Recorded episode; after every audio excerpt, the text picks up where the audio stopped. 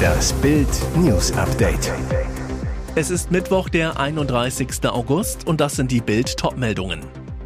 Jetzt also doch. Lindner kündigt Nachfolger von 9-Euro-Ticket an. Während Anreise der Atompolizei, Russland beschießt Stadt am AKW. Drama auf Sonne, Mond, Sterne, Mann stirbt nach Gasexplosion auf Festival. Jetzt also doch. Lindner kündigt Nachfolger von 9-Euro-Ticket an. Am heutigen Mittwoch läuft das 9-Euro-Ticket für Bus und Bahn aus. Nun zeichnet sich ab, es wird offenbar ein Nachfolgemodell geben.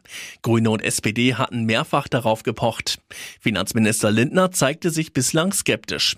Doch am Rande der Kabinettsklausur in Meseberg schwenkte der Minister um.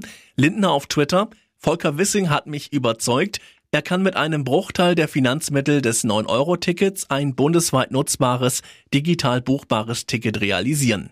Für die Finanzierung, bislang Lindners größter Kritikpunkt an einer Nachfolgeregelung, nahm er die Bundesländer in die Pflicht. Jetzt sind die Länder dran.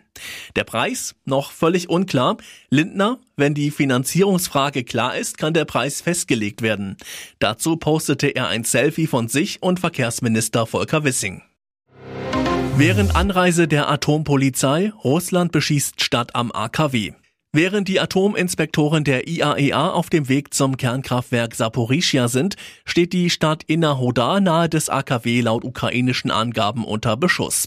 Die Stadt am Fluss Dnipro werde von den Russen mit Granaten angegriffen, erklärte der Chef der Militärverwaltung des Bezirks Nikopol, Efen Jewtuschenko am Mittwoch. Zuvor hatte IAEA-Chef Rafael Grossi in Kiew mitgeteilt, dass sein Team sich nun aus der ukrainischen Hauptstadt auf dem Weg zum AKW Saporischia mache. Die Inspektorin der UN-Atombehörde soll nach russischen Angaben am Donnerstagmorgen in den besetzten AKW in der Südukraine eintreffen. Sechs bis acht IAEA-Experten sollten danach in der Anlage bleiben. Das mit sechs Reaktoren größte Kernkraftwerk Europas wird seit Anfang März von russischen Truppen kontrolliert.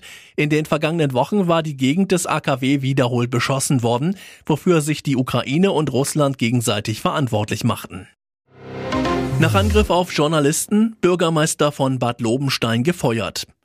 Nach dem mutmaßlichen Angriff auf einen Journalisten wird der Bürgermeister von Bad Lobenstein, Thomas Weigelt, vorläufig aus dem Dienst enthoben. Das teilte das Landratsamt des Saale-Orla-Kreises am Mittwoch mit. Der parteilose Lokalpolitiker soll unter anderem Mitte August einen Zeitungsreporter angegriffen haben. Das Landratsamt führt sechs erhebliche Dienstpflichtverletzungen an. Dabei gehe es unter anderem um Diffamierung von Verfassungsorganen, finanzielle Schädigung der Stadt Bad Lobenstein, körperlicher Angriff. Angriff. Da Weigelt aufgrund der Art und Weise sowie der Summe und Schwere der Vorwürfe voraussichtlich aus dem Beamtenverhältnis entfernt werde, könne er durch die Rechtsaufsichtsbehörde bereits vor Abschluss des Verfahrens des Dienstes enthoben werden, hieß es weiter. Zwischen dem Bürgermeister und dem Journalisten war es Mitte August auf dem Marktfest in dem kleinen Kurort im Thüringer Schiefergebirge zu einer Auseinandersetzung gekommen, bei der der Journalist stürzte. Drama auf Sonne, Mond, Sterne. Mann stirbt nach Gasexplosion auf Festival. Drei Wochen nach einer Explosion beim Techno-Festival Sonne, Mond, Sterne in Thüringen ist ein 26-jähriger Besucher gestorben. Er lag seinen schweren Brandverletzungen, erklärte die Polizei am Mittwoch. Ein sogenanntes Todesermittlungsverfahren wurde eingeleitet. Noch vor dem offiziellen Start des Musikfestivals war am Abend des 10. August eine Gaskartusche auf einem der Campingplätze am Bleiloch-Stausee explodiert. Nach den Ermittlungen der Polizei hatte der 26-Jährige die Kartusche in einem Zelt wechseln wollen. Dabei war es zur Explosion gekommen. Die Wucht war so enorm, dass das ganze Zelt zerstört wurde. Auch ein benachbartes wurde beschädigt. Der Mann war schwer verletzt mit dem Rettungshubschrauber in eine Spezialklinik geflogen worden. Ein weiterer Festivalbesucher erlitt leichte Verletzungen. Barca-Star fällt wochenlang aus. Räuber schlugen Aubameyangs Kiefer kaputt. Der brutale Überfall auf Pierre-Emerick Aubameyang und seine Familie. Jetzt kommt raus, der Barca-Star ist doch ernsthaft verletzt worden. Wie The Athletic berichtet, erlitt Aubameyang bei dem Verbrechen einen Kieferbruch. Sollte er operiert werden müssen, dürfte der Angreifer mehrere Wochen ausfallen. Was war passiert? Vier Männer waren am Montag in den frühen Morgenstunden über den Garten in das Haus eingedrungen und hatten Aubameyang und seine Frau mit Waffengewalt gezwungen, den Tresor zu öffnen. El Mundo Deportivo hatte geschrieben, dass beide sich über eine Stunde auf den Boden legen mussten, während die Täter auf Beutezug durch die Villa waren. Schlimm, auch die beiden Kinder des Ehepaars, Curtis und Pierre, mussten den Überfall mit ansehen. Während des Überfalls schlugen die Täter Aubameyang mit einer Eisenstange ins Gesicht, dabei wurde wohl der Kiefer gebrochen. Und jetzt weitere wichtige Meldungen des Tages vom Bild Newsdesk. Der grünen Politiker Hans-Christian Ströbele ist tot. Er starb am Montag im Alter von 83 Jahren, wie sein Rechtsanwalt Johannes Eisenberg am Mittwoch mitteilte. Rechtsanwalt Eisenberg schrieb in seiner Mitteilung, er hat selbst entschieden, dass er den langen Leidensweg, den ihm seine Erkrankung zugemutet hat, nicht mehr fortsetzen wollte und lebenserhaltende Maßnahmen reduziert. Er war bis zuletzt bei vollem Bewusstsein, nicht der Geist, der Körper wurde ihm zur Qual und hat ihn am 29. August 2022 verlassen. Ströbele hatte in den zurückliegenden Jahrzehnten immer wieder für Aufregung gesorgt, auch lange vor seiner bemerkenswerten Karriere als Parlamentarier. Politiker würdigen Gorbatschow. Er ist im Alter von 91 Jahren gestorben. Der Friedensnobelpreisträger gilt neben Helmut Kohl und George Bush Senior als einer der Väter der deutschen Einheit und als Wegbereiter für das Ende des Kalten Krieges. Gorbatschow war geschickter Staatsmann und Visionär. Der ihm zugeschriebene Satz, wer zu spät kommt, dem bestraft das Leben, ist legendär. Der politische Schatten des letzten Präsidenten der Sowjetunion ist enorm. Deutsche und internationale Spitzenpolitiker trauern um den Mann mit dem charakteristischen Feuermal. US-Präsident Joe Biden sagte, Michael Gorbatschow war ein Mann mit einer bemerkenswerten Vision. Frankreichs Präsident Emmanuel Macron würdigte Gorbatschow als Mann des Friedens. Seine Entscheidung habe den Russen einen Weg der Freiheit geöffnet schrieb Macron auf Twitter. UN-Generalsekretär Antonio Guterres ließ am Dienstagabend ausrichten, Gorbatschow sei ein einzigartiger Staatsmann gewesen, der den Lauf der Geschichte verändert habe. Er hat mehr als jeder andere dazu beigetragen, den Kalten Krieg friedlich zu beenden, so Guterres. EU-Kommissionspräsidentin Ursula von der Leyen twitterte, er spielte eine entscheidende Rolle bei der Beendigung des Kalten Krieges und dem Fall des Eisernen Vorhangs. Er ebnete den Weg für ein freies Europa. Dieses Vermächtnis werden wir nie vergessen. Ihr hört das Bild News Update mit weiteren Meldungen des Tages. Gasstopp wegen Wartung. Es fließt nichts mehr durch Nord Stream 1. Das war's mal wieder mit Putins Gas. Über die Ostsee-Pipeline Nord Stream 1 fließt seit dem frühen Morgen kein Gas mehr nach Deutschland. Wie angekündigt wurde die Lieferung gestoppt.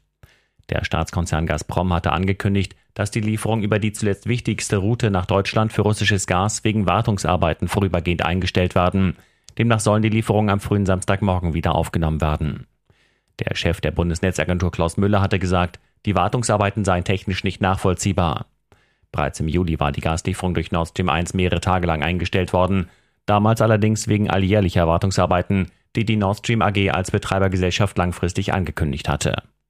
Im Zuge des Lieferstopps war es zum Streit zwischen dem Westen, insbesondere der Bundesregierung und Russland gekommen. Dabei ging es um eine für die Anlage wichtige Turbine, die nach ihrer Wartung beim Hersteller Siemens Energy in Kanada zur Zwischenlagerung nach Deutschland zurückgekommen war und seither in Mülheim an der Ruhr liegt, weil Russland die Annahme verweigert. Lied wird nicht mehr gespielt, Ärzte distanzieren sich von Kultsong. Wir haben uns getroffen, allein bei ihr zu Haus. Sie sah noch viel, viel dicker als auf dem Foto aus. Ich schloss sie in die Arme, das heißt, ich hab's versucht. Ich stürzte in ihr Fettgewebe wie in eine Schlucht. Diese Songzeilen stammen aus dem Lied Elke der Band Die Ärzte. Für viele Fans ist die 3 Minuten 22 lange Nummer Kult, doch jetzt sprach Frontmann Farin Urlaub ein Machtwort. Elke ist Fettshaming und misogyn, Sowas spielen wir nicht mehr. Das ist letztes Jahrtausend. Klare Ansage von dem Punk-Urgestein, das den Song 1988 sogar selbst getextet hat. Der Legende nach hatte ein weiblicher Fan der Band nachgestellt, Briefen sogar Bilder von sich beigelegt. Daher wusste Farin Urlaub, dass es sich um eine übergewichtige Frau handelte. Seine Antwort auf die Liebesnervereien, die gleichnamige Kalorienklatsche gegen eben jene Elke. Bei Elke, das Farin Urlaub und seine Bandkollegen schon länger aus dem Programm genommen haben, handelt es sich nicht um das einzige strittige Lied der Ärzte. Claudia thematisiert die Liebesbeziehung einer Frau zu einem Schäferhund, Geschwisterliebe, Geschlechtsverkehr zwischen Bruder und Schwester. Dem Erfolg der Punker tat das keinen Abbruch. Schätzung zufolge haben die Ärzte in ihrer 40-jährigen Karriere mehr als 8 Millionen Tonträger verkauft. Hier ist das Bild News Update. Und das ist heute auch noch hörenswert. Juncker-Familie wettert gegen RBB Luxusirrsinn. Für diese Showlegende fehlte dann das Geld. Seit Wochen kommen immer neue Details über die Klüngelei und Geldverschwendung bei der ARD-Rundfunkanstalt RBB raus. Jetzt geht die Familie von Showlegende Harald Juncker auf den Sender los. Grund, der RBB wollte das Leben des Entertainers verfilmen. Das Projekt wurde immer weiter verschoben. 2021 sagte der RBB das filmische Denkmal endgültig ab. Für Junke-Manager Peter Wolf ist nun klar warum. Er zu Bild, es gibt keinen Film, weil der RBB das Geld mit vollen Händen für das Luxusleben seiner Führungskräfte rausgeworfen hat. Ein Skandal. Junke Sohn Oliver, meine Mutter Susanne und ich würden uns sehr darüber freuen, wenn der RBB die Verfilmung trotzdem noch umsetzt. Diesem BVB-Topstar winkt eine Gehaltserhöhung. Das wäre ein Signal an die Konkurrenz in ganz Europa. Jude Bellingham ist trotz seiner erst 19 Jahre bereits Mittelfeldchef und Antreiber in Dortmund.